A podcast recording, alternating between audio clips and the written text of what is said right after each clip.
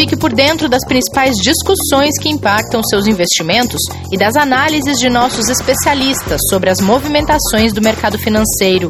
Falando nisso, nosso encontro é toda manhã, logo após a abertura do mercado. Entre nos canais oficiais do Itaú Personalité e envie suas dúvidas sobre recomendação de investimentos.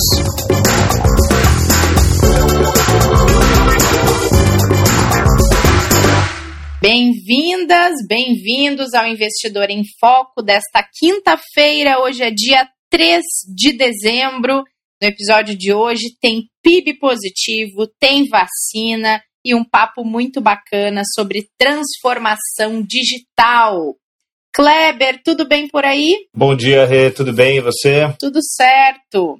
Quer dizer, Kleber, que o terceiro trimestre do ano teve crescimento e PIB superando 7%? Isso aí, Rê. A gente tinha um mercado um pouco mais otimista do que veio né, o resultado né, do, do PIB do terceiro TRI aqui para o Brasil. Né? A gente tinha aí a média né, dos economistas aguardando uma expansão em cerca de 8,8% para o período, né, na base anual. É, mas a gente não pode descartar que o crescimento de 7,7% no trimestre no terceiro trimestre, né, que a gente teve, apesar de vir abaixo, é um bom número.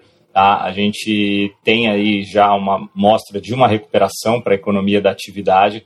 Claro que ficou um pouco abaixo, né? É, mas na comparação com o segundo trimestre, é, a gente vê a maior variação desde o início da série. Claro, a comparação, ela obviamente, ela é muito ruim, porque a gente teve uma queda muito forte, né? Mas é também um marco histórico. Desde 1996 a gente nunca teve é, um número tão grande, né? mas ele ainda é insuficiente para recuperar as perdas que a gente teve por causa da pandemia. Tá? O resultado é, mostra que a economia do país se encontra no mesmo patamar, por exemplo, quando a gente compara com 2017. Então uhum. a gente, ou seja, pode dizer que retrocedeu aí pelo menos três anos. Né? Então isso dá um pouco de direcionamento para o investidor entender quando os economistas e quando a gente vê as pessoas, né, fazendo análises de que a gente vai demorar anos para recuperar o que a gente teve de paralisação ao longo de 2020. Por isso que a gente repete muito aqui, quase que todos os dias, né, Rê? que o trabalho tem que ser muito bem feito, né, que o cuidado com o planejamento tem que acontecer de maneira muito cuidadosa para que a gente tenha realmente uma recuperação forte, para que a economia volte como ela precisa para que as pessoas tenham seus empregos, as empresas voltem a produzir. Mas a gente já vê aí números que são, é, pelo menos, é, de recuperação, o que já dá um alento, mas o resultado né, mostra que a gente reverteu parte das perdas, né, com a fase mais uhum. aguda da pandemia do coronavírus, né. Ah, como a gente falou, a alta foi insuficiente, né, para recuperar, obviamente, a queda do segundo TRI, que, relembrando, foi de negativo de quase 10%, né? Foi de 9,6%. É muito grande. Sim. Teve uma queda muito grande, né?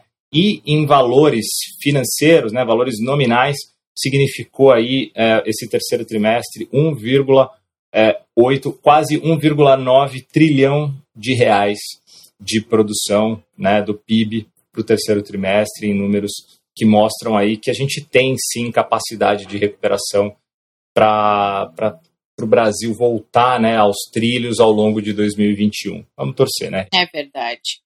Já na Europa não foi tão animador, né, Kleber? Alguns indicadores vieram abaixo do esperado. Exatamente. A gente começou é, a quinta-feira lá na Europa, né, com os dados mais fracos do que o esperado para a Alemanha, para o Reino Unido, né, para a zona do euro. É, diferente da economia chinesa, que apresenta dados que vem empolgando né, os mercados, os investidores, né, os números que vêm chegando da Europa são números que decepcionam, né? E a gente tem uma expressão que muita gente usa no mercado, que é azedar o bom humor, né? A gente fala do otimismo, do pessimismo, né? E acho que vem aquela, aquele popular, né? Acho que é muito do Brasil, né? Quando fala assim, parece que a pessoa chupou um limão logo de manhã, né? Os mercados às vezes também azedam logo cedo. É e quando eles azedam, é exatamente por causa disso, né? Apesar que tem gente que gosta de limão, né? Não é um problema. Então, quem é, gosta, eu... não se preocupe, né? Né? Tem outras coisas que azedam também. E, e aí a gente é, olha para um mercado, então, que não está bom, vamos falar assim. Né? Ele tem números que é, foi um dia é, onde a gente olha para quê? Para o impacto daquela segunda onda de Covid que a gente falou bastante aqui é, para o mercado europeu, o quanto poderia impactar. É, então, isso que trouxe esses números mais negativos para a economia europeia, quando a gente fala principalmente desses três grandes blocos que a gente falou no início, né? É, onde a gente vê aquele PMI, lembra, Rê? Sim. Né, que, que, é o índice que dá a direção de crescimento ou de retração das economias, né? Uhum. E aí a gente olha para esses três grandes blocos, Reino Unido, né, para a zona do euro e da Alemanha, né, recuando os seus PMIs é, quando a gente olha para o PMI composto, né, para o PMI completo, onde ele olha para a indústria, ele olha para serviço, ele olha para todos os, é, é, todos os pilares da economia, é, acabando saindo de um número que ele tinha ali de expectativa abaixo do esperado e pior do que os meses anteriores.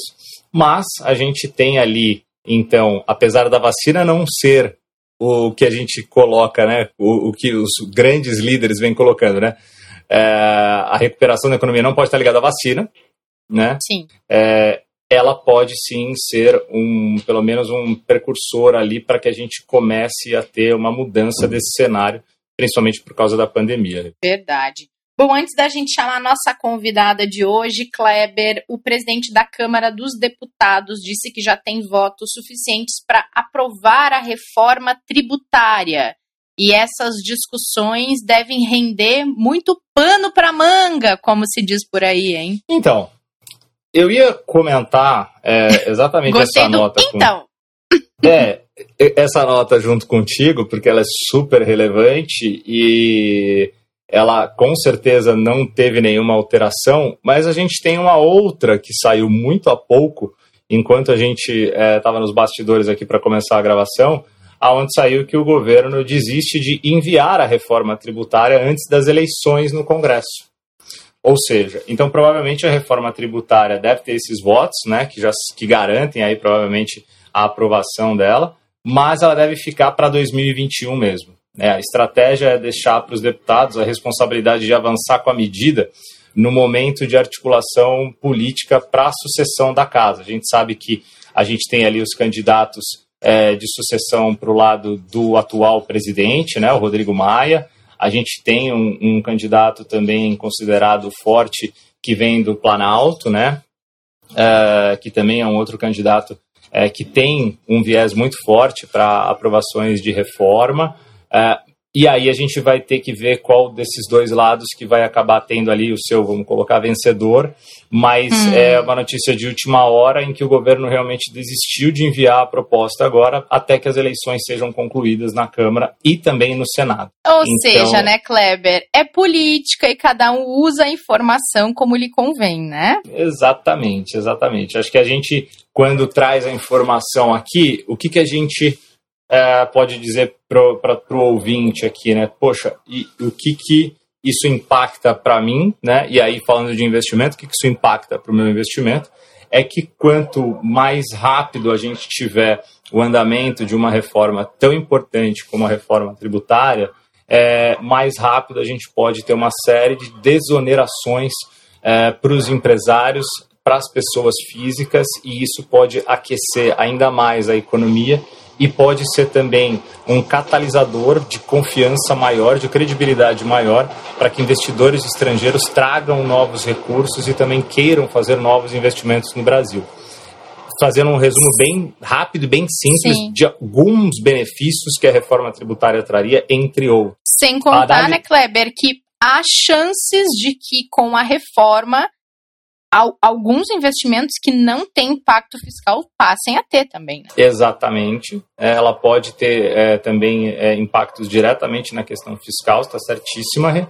E para o investidor, né, para as pessoas físicas, para o brasileiro, é, o fato dela acabar demorando para ser tramitada, né, para andar né, no, no Congresso, pode fazer com que a gente tenha um atraso exatamente nessa possibilidade de captação de recursos, né, nessa possibilidade de avanço mais rápido de retomada de atividade da economia.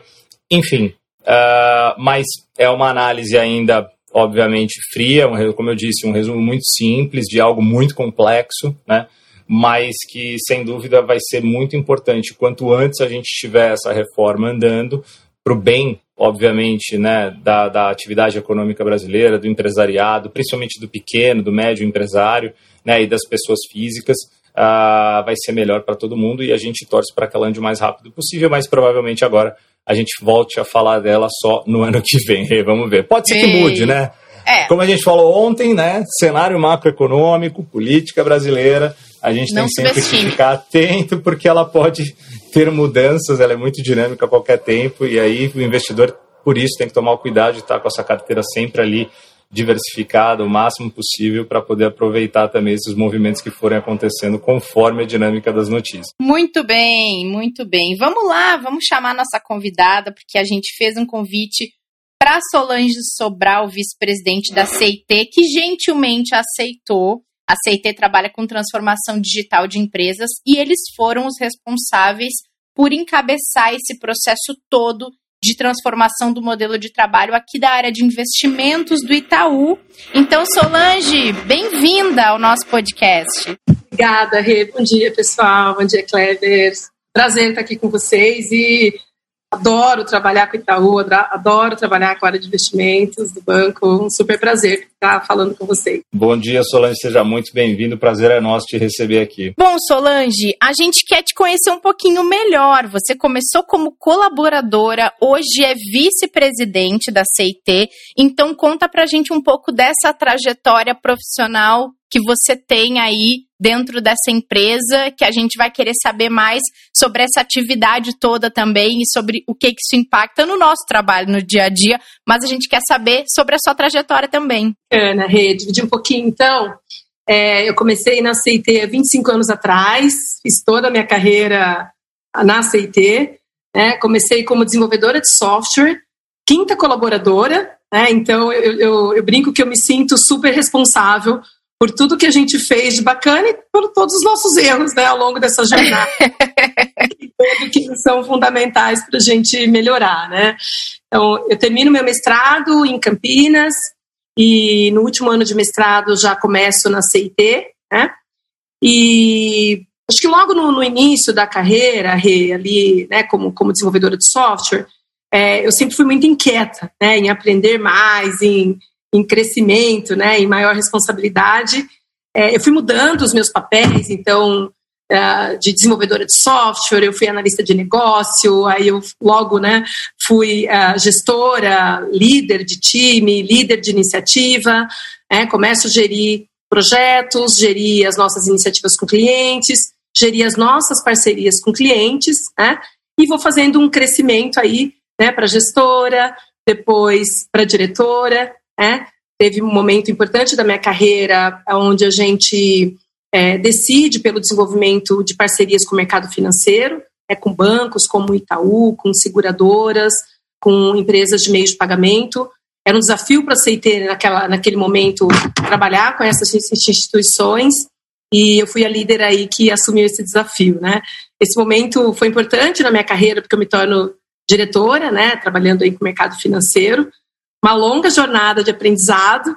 É, o Itaú se torna um, um, parceiro super estratégico nosso nesse, nesse momento e vou crescendo, né, até virar diretora de negócios, né, como comentei, e hoje, né, chegar a vice-presidente estatutária da empresa, né. Então, acho que uma jornada de muito aprendizado, de muita dedicação, é, mas de muita satisfação também, né. Eu, eu vejo na CIT uma empresa onde eu posso ser quem eu sou, ah, isso faz parte do nosso modelo quando a gente fala de transformação digital, de trazer o elemento de humanização da gestão.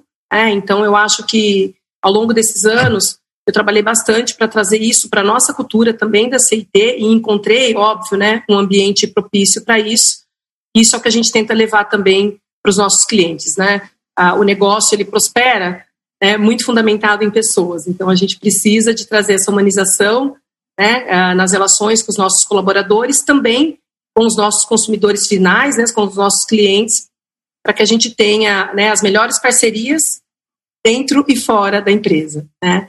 Então, uh, uma longa história em curto tempo, né? mas é isso. E hoje é isso, eu respondo como vice-presidente da CIT e atuo em processos, como você comentou, em processos de transformação digital. É, é, uma boa parte da minha agenda hoje é com o Itaú, né? mas atuo também na Porto, que é do grupo, na Connect Car, que é do grupo também. Né? E a CIT, além da minha atuação pessoal, né, atua com outras grandes marcas em diferentes setores, é, nesses processos que a gente fala que é transformação digital, mas que é fundamentalmente uma transformação de cultura e uma transformação humana, né? Então, um pouco um pouco dessa minha jornada aí de 25 anos. Não, e uma belíssima jornada, Solange. E, e falando um pouco dessa transformação, é, vocês que se tornaram parceiros do Itaú e vieram para transformar uma cultura, né, é, junto com o banco, né, e também um modo de trabalho, né, para que a instituição passasse a evoluir com as mudanças, né, que o mercado exige. É, fala para a gente um pouco como que é o desafio, né, o tamanho do desafio de fazer isso em uma instituição tão grande. Super bacana. Olha, Kleber, sendo super transparente, né? Eu me lembro, me lembro quando o Schettini e o Guerra ah, nos visitaram e a gente já tinha uma operação, era uma operação pequena naquele momento, né? De 70 pessoas trabalhando, trabalhando com Itaú na frente de cartões. É, e eles nos colocaram esse desafio de auxiliar o banco para escalar a metodologia ágil e ajudar no processo de transformação de cultura. Né? A gente, naquele momento, era uma empresa de duas mil pessoas, hoje a gente é mais de três mil. Né? E o banco era uma empresa já enorme, de 100 mil pessoas. Né? Então, você imagina a, a nossa reação recebendo esse convite. Foi, cara, é quase impossível. Tranquilo, estamos preparados, já podemos começar amanhã. Super resposta, simples. Né? a gente vai impactar duas mil pessoas, né? vai impactar a cultura de 100 mil. Né? Mas eu vou te que parecia impossível foi uma, uma, uma parceria que eu resumiria em transformadora. Tá? E transformadora para os dois lados. Assim, a gente ficou muito impressionado uh, com os executivos do banco, ao mesmo tempo que tinham protagonismo, uh, tinha liderança forte, mas tinha humildade de falar. A gente precisa mudar e a gente precisa aprender com outra empresa. Né? Eu acho que isso foi fundamental porque na nossa história uh, de, de CIT também, né, olhando a nossa indústria de tecnologia e, e, ao longo desses 25 anos, né, entendendo que a gente ainda protagoniza né, nesse cenário, é, ter essa humildade e essa busca por aprender fora de casa também foi super importante, sabe? Valorizando o que você tem, mas tendo humildade para para compor conhecimento, compor parceria, sabe? Aprender é, é, com outras pessoas. A gente viu isso demais no banco, então acho que foi uma parceria é, transformadora para os dois lados, né? Falando da, na, na perspectiva da CIT, a gente, eu, eu diria, e, e, estou né, nessa, nesse desenho desde o início, que a gente criou uma oferta junto com o banco. Tá? A, a, nossa oferta hoje, que é o que a gente leva para todos os nossos clientes, não só no Brasil, mas fora também, né, a gente tem operação China, Japão, Austrália, Canadá, né, Estados Unidos, Europa. Tá? Então, o que a gente leva, né, essa oferta, a gente chama de Lean Digital Transformation. Né? Então, uma transformação digital fundamentada em Lean. Né? Eu tenho que dizer que a gente criou junto com vocês. E, e, na verdade, eu acho que todas as nossas evoluções de oferta ao longo desses 25 anos, a gente foi criando junto com os nossos clientes, sabe? Adaptando ali conforme a necessidade do cliente, customizando, né? E, e esse engajamento com, com o Itaú foi dessa forma também. A gente criou o Lean Digital Transformation com, com, com o Itaú e a gente chegou a escrever um livro. Né? Em 2019, a gente escreveu um livro Uh, a gente publicou um livro, né, que é o Faster Faster, aonde a nossa história uh, com o Itaú e com alguns outros clientes está citada, inclusive a foto do Guerra está lá, na, né, uh, tá lá na, na, no livro contando a história junto com a gente. Né? Então foi muito transformador, né? foi transformador nessa perspectiva de aprendizado, de evolução de oferta, né? e eu diria que, sobretudo, foi é, um aprendizado humano muito grande para todas as lideranças e para todos os times que participaram, tá? tanto da CIT quanto do Itaú. Né? Então, uh, um, um, nível de adaptabilidade muito alto, muito grande. Né? Então, saindo ali de, de modelos de trabalho waterfall para trazer metodologia ágil, lean, cultura de experimentação, né? saindo de modelos organizacionais que eram mais silados, né, mais departamentais, e trazendo esse conceito de comunidade, de value stream, né, que é times multidisciplinares, né, unindo áreas para trabalhar em prol do cliente final. Né, então, isso também é uma mudança grande quando a gente pensa em modelos uh, uh, que estão rodando nas empresas. Né, e, por fim, e, e, talvez aí o mais importante, uma mudança grande também nos modelos de gestão, né, porque naturalmente empresas tradicionais, elas são mais comando e controle. Né? E quando você traz o modelo ágil, o modelo mais experimental, você precisa trazer agilidade, você precisa dar autonomia para a ponta, você precisa dar autonomia para o time. Né? Só que aí você precisa também construir alinhamentos né, para que essa autonomia ela chegue e, e, em resultado. Né? Então, Sim. também teve uma mudança grande aí nos modelos de gestão e a gente encontrou muita parceria nas lideranças aí do banco, né, para a gente fazer essa jornada junto. Então, muito aprendizado, muita transformação e, e sobretudo, humana, né, para entender com muita resiliência a, a esse momento de que hoje eu protagonizo, mas eu preciso transformar para continuar nessa posição nos anos futuros. Né? Então, eu acho que essa, esse modelo de gestão de risco e entender né, que, que talvez o que te trouxe até aqui não seja suficiente para te reposicionar né, para o futuro, é, ele foi fundamental e a gente viu muita abertura para essas mudanças todas. Que legal isso. Sabe que eu entrei no Itaú, Solange, quando estava no auge do processo de transformação, da implementação na área de investimentos, do modelo de squad, do modelo mais horizontal e menos vertical, da questão de o time jogar junto e levar o troféu junto e não somente uma pessoa ser a responsável e, e, e ser a reconhecida pelo um trabalho. E, e eu vejo que acredito que talvez eu queria ver a sua observação em relação a isso, mas dentro de uma área de investimentos que trabalha em, ao mesmo tempo com tantas áreas diferentes e com um negócio que tem tanto valor para o banco, é a cultura de poder errar, experimentar, errar e acertar deve ter sido talvez a mais desafiadora para vocês conseguirem implementar, né? É, é demais a sua pergunta e é muito engraçado que uh, trabalhando com linha há muitos anos, a gente se, se acostumou uh, com alguns termos, né, que o Lean traz muito. Então, o Lean foca muito que você precisa entender com profundidade o problema para você dar a solução. Né? E errar faz parte do processo de aprendizado. Então, a proposta é fail fast, erra rápido. Né? Mas numa instituição tradicional, eu vou te dizer que a gente teve que alterar esse termo errar não era, simplesmente não era uma palavra permitida. Então a gente falava, não, não é sobre errar rápido, é sobre learn fast, é sobre aprender rápido. Aí todo mundo, não, então se é para aprender rápido, a gente até aceita um pouco de erro, né? Mas você está você tá corretíssimo, assim. Eu acho que a gente conseguiu, e mostrando ao longo do período, que quando você é, é, entende que a base do aprendizado humano passa por erro, e se você não permite isso, você está implantando uma cultura do medo. E na cultura do medo, as pessoas elas não demonstram todo o seu potencial de inteligência e de contribuição. É onde a magia começa a acontecer, sabe?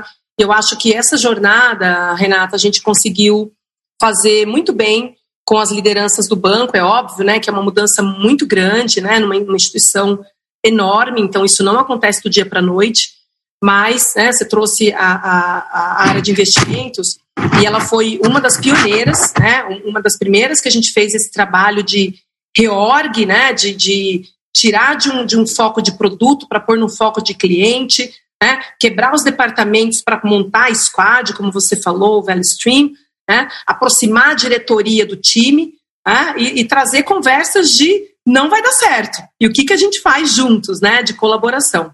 Então, quando eu olho lá atrás e vejo o porquê que investimento protagonizou nessa, nessa jornada, né?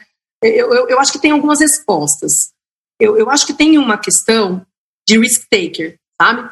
É, eu acho que para uma empresa, para uma empresa, para uma, uma área de negócio sobreviver nos dias de hoje, protagonizando, né? Ela tem que entender que o, que o momento é de velocidades de uma velocidade de mudança muito rápida e de uma incerteza instalada e embarcada que não, não tem como tirar. Né? Então você tem que aprender a tomar decisões rápidas, a se adaptar rapidamente, mesmo tendo incerteza. Tá? E isso tem um pouco, né? Se você olhar com profundidade, né? A natureza do investidor, né, ele é verdade taker, né? Então, cara, eu não tenho todas as respostas, mas eu preciso tomar a decisão, sabe? E, e, ter resiliência, porque pode ser que não vai dar, né? O meu retorno não vem esse mês, mas se eu esperar mais um ano, ele vai vir. Então, o que define é, uma empresa, uma instituição ou uma área, uh, e até uma pessoa, né? A gente chama do antifrágil, né? É isso. É a capacidade de se adaptar rapidamente, né? de tomar decisão, mesmo com incerteza, e de ter resiliência para esperar o resultado. Né? Eu acho que esses elementos, eles são inerentes ali né? nos investidores. Mas acho que teve mais um ponto que, que eu acho que ele foi super relevante, que foi um risco de mercado. Né? Então, tinha um risco de mercado naquele momento maior para a área de investimentos do banco do que para as outras áreas. Né? E aí, esse risco, ele traz uma coisa que, para a transformação Lean, para o turnaround, ele é fundamental, que é o senso de urgência. O Lean chama de escassez, sabe? Quando você quando você está navegando ali no mar que está sem nenhuma turbulência, é difícil você saber, né, você prever, né, ou você se preparar para uma, uhum. né, uma situação muito drástica, né? E você fica mais confortável. Né? Quando você tem um, um, um, um, movimento que te coloca num senso de risco muito grande, esse senso de urgência e a sua gestão de escassez elas ficam mais ativas. Tá? E aí, em geral, você faz o jump, né? Você, você, você muda, né? Você se joga para a transformação de peito mais aberto. Tá? Então, isso também a gente viu ali como fundamental uh, naquele momento para área de investimento. Então, tinha um risco de mercado muito forte né, nesse negócio e uh, rapidamente a diretoria fala, eu preciso ir, né? E é, e é esse momento. Né? E foi muito positivo uh, a resposta e muito rápida a resposta quando esse senso de urgência acabou, veio, né? Então, eu acho que esses e... são os elementos aí que fizeram talvez a área de negócios de investimentos do banco protagonizar e ser o pioneiro nessa mudança. Não, e, e a gente imagina, Solange, que, que na época, né, a empresa, para tomar uma decisão como essa, ela também tem a consciência que é, para mudar o formato de trabalho, ela vai ter que olhar, ou às vezes ela nem tem essa, essa noção, e aí vocês com a consultoria que trazem, né? Mas ela vai precisar olhar para outras questões que são muito importantes. E aí a gente já pode falar também que uma dessas questões é a diversidade, né? e isso também traz um valor agregado de mercado muito grande. A gente tem que falar hoje em dia, porque é hoje em dia que isso está realmente é, em pauta em tantas, é, em tantas áreas, né, em tantas discussões, é, mas que sempre deveria ter estado. Né? Mas ele, é, ele tem um valor agregado de mercado muito grande, além de ser um compromisso social, né, Solange? Como as pessoas ainda olham, né? Excelente, excelente posicionamento, Kleber. E para mim, eu vejo o seguinte, né? Eu acho que as empresas elas passaram muito tempo olhando para os seus produtos, né? E vendo qual é a melhor estratégia para empurrar né, os seus produtos nos, nos seus consumidores é, de alguma forma, né? Quando você traz essa perspectiva da centralidade no, no cliente, né, da centralidade na necessidade do seu cliente, coloca seu cliente no seu processo de, de operação, no seu processo de aprendizado, é fácil entender. A sociedade brasileira ela é diversa. Então, como eu desenho produtos de investimento ou qualquer outro produto para uma sociedade que é diversa, se eu só tenho homens brancos desenhando isso, né? Então, vocês têm esses números muito melhor que eu. Né? Cada vez mais a gente vem aí uh, vendo mulheres, por exemplo, né? Uhum né? pessoas negras começando a ter um, algum poder maior de, de, de, de, compra e também de investimento. Né? E se, se isso não está acontecendo ainda, aí eu volto para a sua responsabilidade social, né, que você colocou. O que a minha empresa e o que a minha área tem de responsabilidade social para melhorar né, a, a, a, a, educação financeira ou até a possibilidade financeira desses grupos. Né? Então, acho que você está corretíssimo, Kleber. Por um lugar ou por, por outro, ou seja, seja por responsabilidade social, né? seja porque se os meus produtos vão ser consumidos por uma sociedade diversa, né, eu preciso aprender a dialogar com essa sociedade, né? Eu preciso aprender a entregar a experiência para essa sociedade. E, sem dúvida nenhuma, talvez não seja igual, né? Falar com o investidor, homem, branco, que está investindo aí há, há 30 anos, e falar com uma mulher que está iniciando, por exemplo, um empreendedorismo, ou com um jovem negro que está uh, iniciando o empreendedorismo, até um jovem branco, né, novo, que está empreendendo aí. É, é Exato. É, né? Então, sem dúvida nenhuma, eu acho que quando as empresas, especialmente né, quando a área de investimento do banco entende é que é sobre o cliente e não sobre o meu produto, né? Você, a gente fala que muda esse mindset, né? Muda o olhar e você se provoca e começa a entender necessidade de uma outra forma e isso se reflete com certeza no que você está desenhando de produto, de experiência, de produto digital, de produto financeiro para os seus clientes, né? E a forma como você está também é, é, alterando ali, né, os seus, os seus, as suas variáveis para fazer com que seus produtos fiquem mais, é, tenham um fit maior né, com seus, com seu público é, que você já atingiu ou que ainda você não atingiu e deveria, né? Uhum. Concordo com o seu ponto. E diversidade, sem dúvida nenhuma, né? Ter essa representatividade dentro, né? então ter as mulheres, ter pessoas negras, ter né, a, a PCDs, né? ter pessoas da comunidade LGBTQIA+, né? dentro das áreas que tomam decisão de experiência para final, para cliente final, é fundamental para fazer esse chip. Que legal. E a questão da representatividade, a gente fala muito aqui, né, Solange, justamente por causa desse ponto que você trouxe, que eu, eu não consigo falar com um cliente, uma cliente negro, negra, homossexual, mulher, se eu não tiver essas figuras dentro da minha equipe, não entender as necessidades delas, né? E você tem um pouco de representatividade e um papel importantíssimo enquanto mulher negra e vice-presidente de uma empresa que está aplicando essa transformação digital. E aí queria ouvir de você é, como é que você vê essa, esse seu papel de representatividade e se você já enfrentou resistência por causa disso? Muito bacana, Renata. E essas, eu diria que as suas duas perguntas elas são completamente conectadas.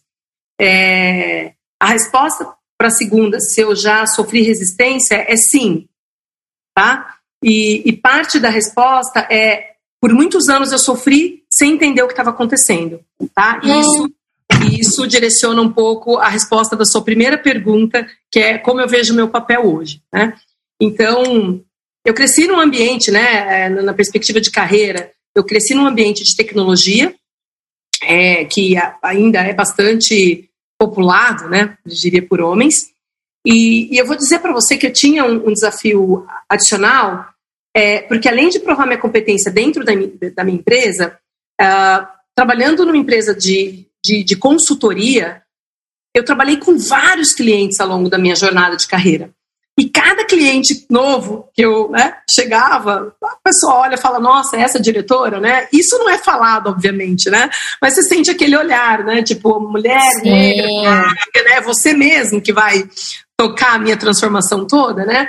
E, e isso, obviamente, que não é explícito, mas você sente, tá? E sente como? Você sente durante as reuniões, né? Quando às vezes você deu uma ideia e a ideia ela foi ecoada na boca de um colega que não é a sua boca, mas é um homem que está na reunião, né?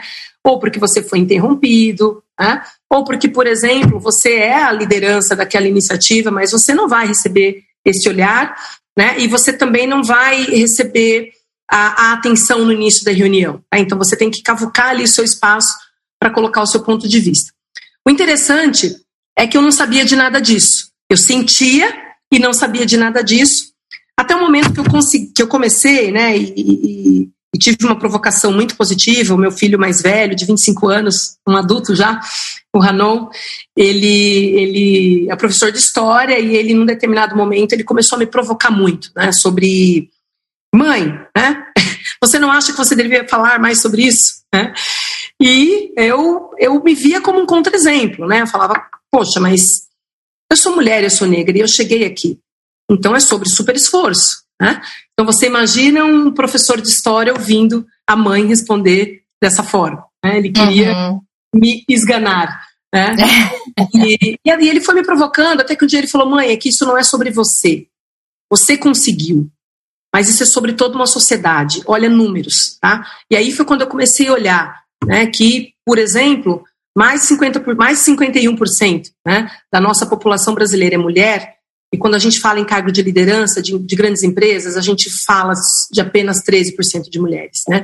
De negros, esse número é pior ainda. A gente está falando de mais de 56% da população e a gente está falando de 4% aí mais ou menos de posições executivas em grandes empresas. Se a gente juntar a mulher negra, a gente está falando de 0,4% de posições executivas em grandes empresas. Né? Nossa. Quando eu comecei a olhar isso, eu falei: caramba, não é sobre mim. Realmente tem algo aí. Né? E comecei a estudar mais diversidade e inclusão. E teve um momento muito revelador que foi estudar as microagressões de gênero. E quando eu fui entender tudo isso que eu falei ali, né, de ser interrompido. Ai, desculpa te cortar, eu não quero te cortar, mas é, eu queria dar um destaque porque quando a gente conversou antes de fazer o podcast, quando você usou essa expressão, eu achei espetacular e eu queria se pudesse colocar em negrito isso, por favor. É, a, a, as microagressões eu acho sensacional, sensacional não o que acontece, mas a expressão para a gente, né, re, é, reforçar isso, né? O quanto é importante ter a consciência do, do, do, do, que isso pode se tornar, né, Solange? Cara, isso, isso é, eu, eu digo assim, e, vou te falar que para mim foi emocionante. Quando eu estudei, eu estou falando né, de uma carreira, né, tenho que entender meu lugar de privilégio. Né? Tive uma carreira muito bacana. Tá? Eu descobri isso há pouquíssimos anos atrás.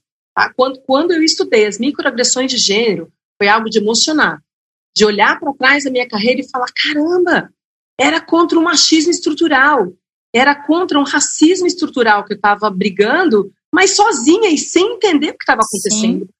Até porque, né, Solange, um dos exemplos que você trouxe de ser interrompida numa reunião e um homem falar a mesma coisa que você acabou de falar 30 segundos atrás, num primeiro momento, se você não tá com seu radar completamente atento para atitudes machistas, atitudes discriminatórias, você acha que você é o problema. Você acha, não, peraí, eu não expliquei direito. Por que será que está sendo feito isso comigo, né? Exatamente isso que acontece. Então, esse momento, e é por isso que ele foi revelador e emocionante. Porque quando você olha uma carreira né, de vinte e tantos anos para trás, você fala, era contra isso que eu estava lutando, e aí você fala todo aquele estereótipo, ah, a pessoa fala demais, a pessoa faz.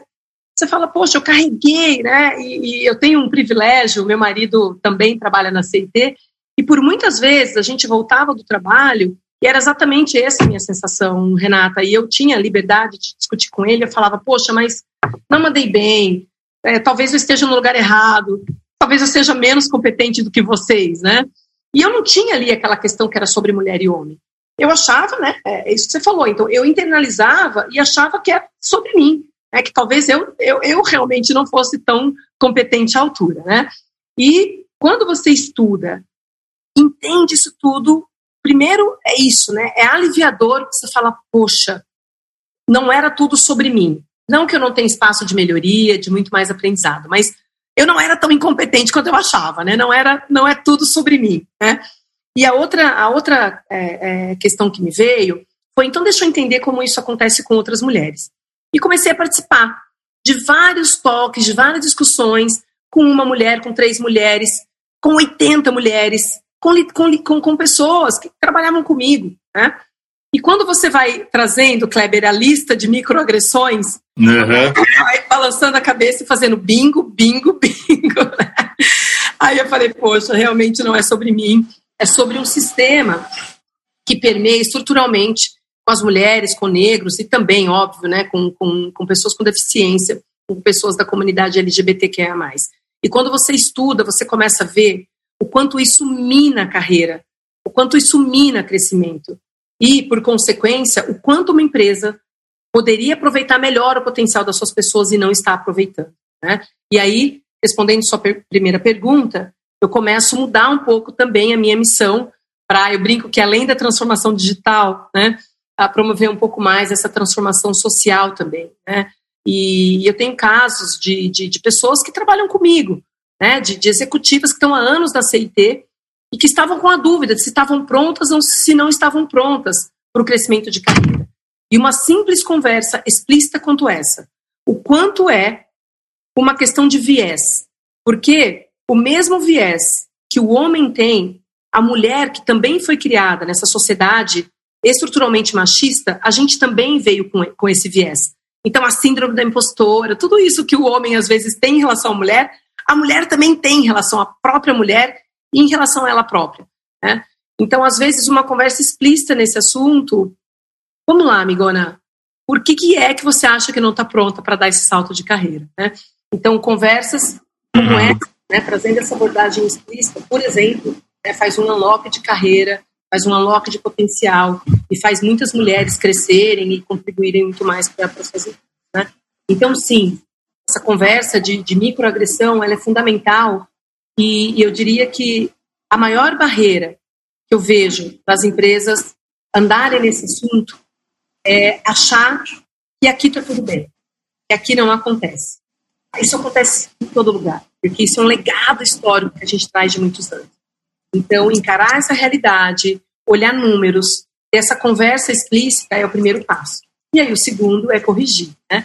É trazer ações realmente corretivas, programas para corrigir é, essa realidade, senão ele vai demorar aí 100 anos para a gente ter, sei lá, né, uma equidade ética. Vai, vai com certeza. Solange, a gente, já vai, vai infelizmente, quase chegando no final aqui.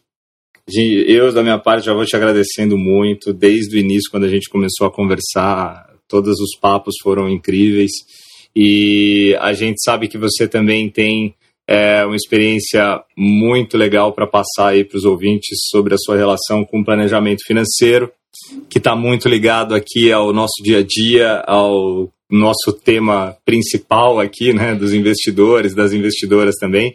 Aí queria que você contasse um pouquinho dessa história sua, de como que você foi construindo ao longo da sua vida essa sua relação junto com o planejamento financeiro. Muito legal, Kleber, que eu posso dar uma luz no fim do túnel aí para quem para quem nem liga para esse assunto, tá? Porque foi daí, foi daí que eu parti. Eu acho que eu venho, né? Eu acho que eu venho, eu venho de uma de uma, de uma história de vida onde eu nem tinha, né? Eu tinha muito pouco dinheiro para sobreviver, né? O que dirá para investir, né? Eu acho que a hora que você começa a ter um salário e é, eu acho que ao longo da vida eu, eu, passei vontade de ter tanta coisa, sabe? Seja, por exemplo, na universidade comer um lanche com os amigos, né? Quantas vezes, né, um amigo na universidade, vamos comer um lanche? A minha resposta, ah, eu não estou com vontade. quando eu, pra vocês terem uma ideia, quando eu, quando eu defendi minha tese de mestrado aqui na Unicamp, em Campinas, a minha comemoração foi: eu quero ir num lanchão comer um lanche, porque eu passei anos da minha vida querendo comer um lanche, sabe? Não tinha dinheiro, então eu vou comer esse lanche, né? Então eu acho que Legal. carreira começa a ter um, uma graninha ali, sabe? Eu queria primeiro viver falando: ah, eu não quero contar, não quero contar muito não. Deixa eu comer meu lanchinho, de vez em quando, né? comer uma comidinha diferente, comprar uma coisinha diferente, comprar uma roupinha, né? Eu usei roupa usada por longos períodos da minha vida, né? Aí uma hora eu olhei meu guarda-roupa e falei, nossa, acho que eu tô com muita roupa agora, né? Já tá bom. Então, eu acho que eu passei um período, sabe, relaxando um pouquinho, né? Aí tem uma hora que você fala, poxa, agora já deu de relaxar, né? Acho que agora já tô é, meio que não, não tá legal, né? Já tô consumindo demais, né? E aí, eu acho que a, a, a minha primeira prioridade foi qualidade de vida, sabe? Então, eu, eu, eu juro que eu não, eu não, eu não, não me preocupei muito em quanto dinheiro eu ia ter ali para investir, para poupar, é, mas eu estava mais preocupada em me dar uma qualidade de vida, né? Então, eu tenho um ritmo de trabalho muito grande e eu queria conseguir chegar em casa, ter um ambiente bacana, receber amigos que a gente adora, sabe? Minha família é grande, conseguir receber todo mundo em casa, ter uma mesa grande para todo mundo sentar junto. Eu adoro cozinhar, minha mãe também cozinhava. Então, eu acho que minha primeira decisão de, de poupar foi é, conseguir fazer um, uma casa que eu me sentia né, confortável. Então, eu atrelo muito isso à qualidade de vida, né? E aí depois, eu acho que três filhos, né, também é difícil de sobrar muita coisa, você tem que começar a ter uma disciplina de reserva e de investimento. Tem que se planejar muito bem para um, que dirá para três, né? Exatamente. Aí a hora que você fala, ufa, deu, agora, agora vai dar. Aí um entra na universidade, aí o outro vai para uma escola, e aí tem o inglês, você fala, pô, foi tudo embora, né? E, mas aí você começa a pensar um pouquinho no futuro, que eu acho que é o momento que a gente está agora, né? De pensar um pouco em eu não vou trabalhar nesse ritmo uma vida inteira e eu preciso fazer contas aqui para ver como eu tenho uma vida saudável no futuro, que eu consiga ter aquele mesmo conforto, que eu consiga viajar um pouquinho, né? Privei, me privei de viajar por longos anos da minha vida, então, é, que coisas que eu gosto, é, quero manter meu conforto, quero viajar um pouquinho e qual que é o mínimo uh, de dinheiro que eu preciso segurar, investir e gerenciar para eu conseguir é, manter uma qualidade de vida também na minha fase mais aí, diria, da melhor idade, né? Como a gente fala agora. Então eu acho que uhum. é, foi uma jornada de esse assunto não é pauta. depois deixa eu deixa eu relaxar e comprar um pouquinho coisas que eu nunca consegui aí depois né a minha qualidade de vida o meu conforto né um mínimo de conforto para eu ter ali receber os meus amigos minha família e agora, pensando nesse futuro, né, em como eu tenho uma vida uh, lá na frente, né, e o que, que eu preciso me preocupar agora para garantir que lá na frente eu vou ter uma, né, uma melhor idade saudável, né? E... Legal. Mas Solange, é perfeito isso, e o Kleber acho que melhor do que eu pode confirmar que você se planejou conforme os seus objetivos. E a gente fala muito disso aqui, né, Kleber? Que é não tem uma fórmula que sirva para todo mundo não. na hora de planejar os seus investimentos e o seu dinheiro. A fórmula é só sua, né? Ela tem que fazer sentido para você. Sim, existem guias, né? Existem, existem orientações. Agora, é, acho que a gente tem que respeitar é como é, é, é, assim, fazendo uma simples analogia, né? É quase como uma roupa, né? Você pode ter roupas iguais, mas que as pessoas, na verdade, às vezes vão querer fazer um corte diferente para se sentir melhor com a mesma roupa, né? É, e aí e até a questão do tamanho, de repente você olha e fala, não, não ficou muito confortável, né? Eu preciso de algo diferente para ficar mais confortável. E aí você vai ajustando.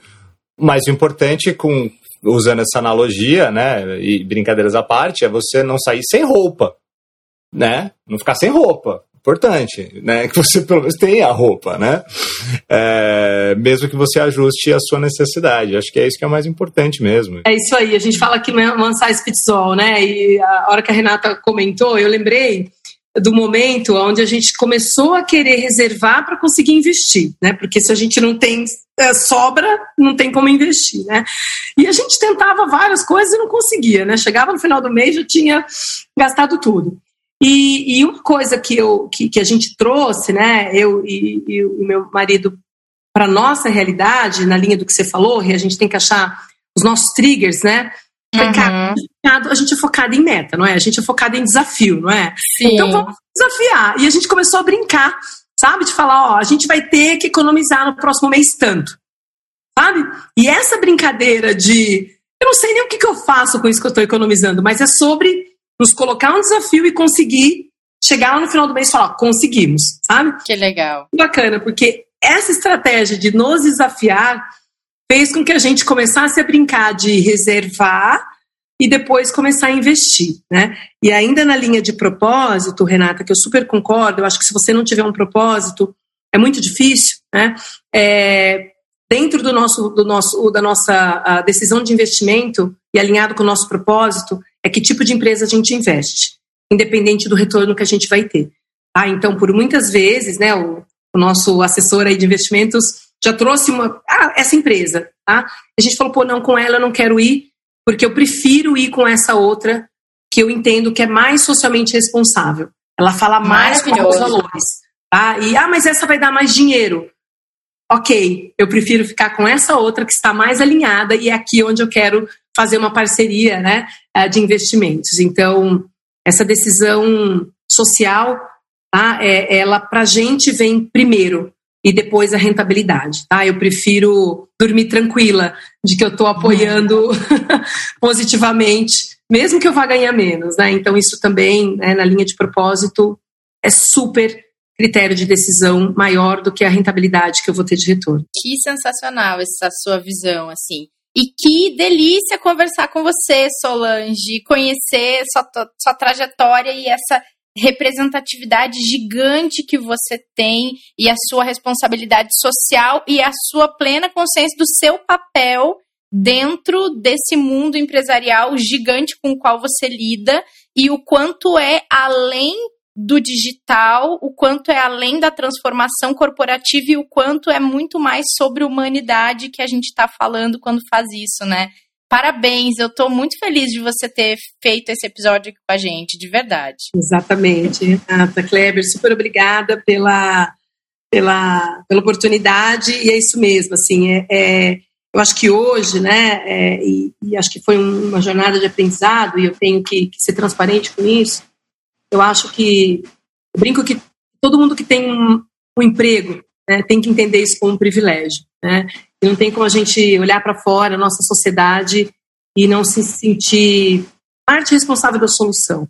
Né? Então, eu acho que é uma reflexão individual, não importa o, o nível ou a posição que você ocupa na empresa, é, o que, que você está fazendo para melhorar o ambiente de trabalho para todas as pessoas que estão ali, né? Para que todas tenham espaço de contribuição, para que o, background dela, né, a história de vida também seja importante, assim como o skill técnico é, é claro, né? mas que também a gente olhe para fora da nossa empresa e consiga olhar que tem muita gente que não vai chegar aqui. É, e se a gente não fizer algo diferente, elas não vão conseguir. Então, na minha história de vida, ela foi fundamentada em muito super esforço. Quando meu filho me provocava e eu falava, filho, eu cheguei aqui, é sobre super esforço. Né? Quando eu brinquei que ele queria me esganar, é porque sim, hoje é super esforço. Né? Mas o que, que a gente está fazendo para mudar esse sistema de oportunidade para que as pessoas não precisam se matar para chegar né, a ter um emprego e, e, e, dividir o seu potencial e a sua criatividade. Né? Então, eu acho que todo mundo que está dentro de uma empresa hoje precisa olhar, obviamente, internamente, mas também precisa olhar para fora e entender qual é a sua responsabilidade nessa mudança toda, porque eu brinco que uma empresa é uma soma de indivíduos, ela quase não existe. Né? Então, a sua empresa não vai fazer nada se coletivamente cada um de nós que está ali dentro não der um passo, né? Então, é, acho que essa é a mensagem final, né? O que, que nós que temos hoje o privilégio de ter um emprego estamos fazendo para que a nossa empresa seja cada vez mais responsável, né? E, e mesmo olhando a CIT, né, Rê, Kleber, assim, a gente está muito longe de, de, de ser a empresa que a gente quer ser nesse assunto, né? Mas eu acho que a gente precisa dar um passo, né? E que passo a gente individualmente está dando é a, é a, a, primeira, a primeira pergunta para a gente startar o processo de transformação. Né? Excelente, Solange. Obrigado mais uma vez. Parabéns pelo trabalho de toda a empresa, de todos os funcionários, seus colaboradores, sócios. A gente agradece mais uma vez, como a Rê falou, sua participação e todo o trabalho que você fez aqui para a gente no Itaú também, que foi sensacional. Tem um legado incrível aqui que a gente utiliza ele todos os dias, né, Rê? Obrigado mesmo, Solange. Valeu. Eu que agradeço de novo, gente. Bom dia para todo mundo. Para você também, Solange. Obrigada mais uma vez. Kleber, obrigada. A gente se encontra para o nosso Café com Canelas nesta sexta-feira. Combinado, Rê. Até amanhã. Até. E todo mundo que acompanhou esse episódio, eu espero que vocês tenham gostado tanto quanto a gente desse papo com a Solange. Que ele tenha sido útil e inspirador para vocês também. A gente se encontra no próximo episódio, nessa sexta-feira. Esperamos vocês. Até lá. Fique por dentro das principais discussões que impactam seus investimentos e das análises de nossos especialistas sobre as movimentações do mercado financeiro. Falando nisso, nosso encontro é toda manhã, logo após a abertura do mercado. Entre nos canais oficiais do Itaú Personalité e envie suas dúvidas sobre recomendação de investimentos.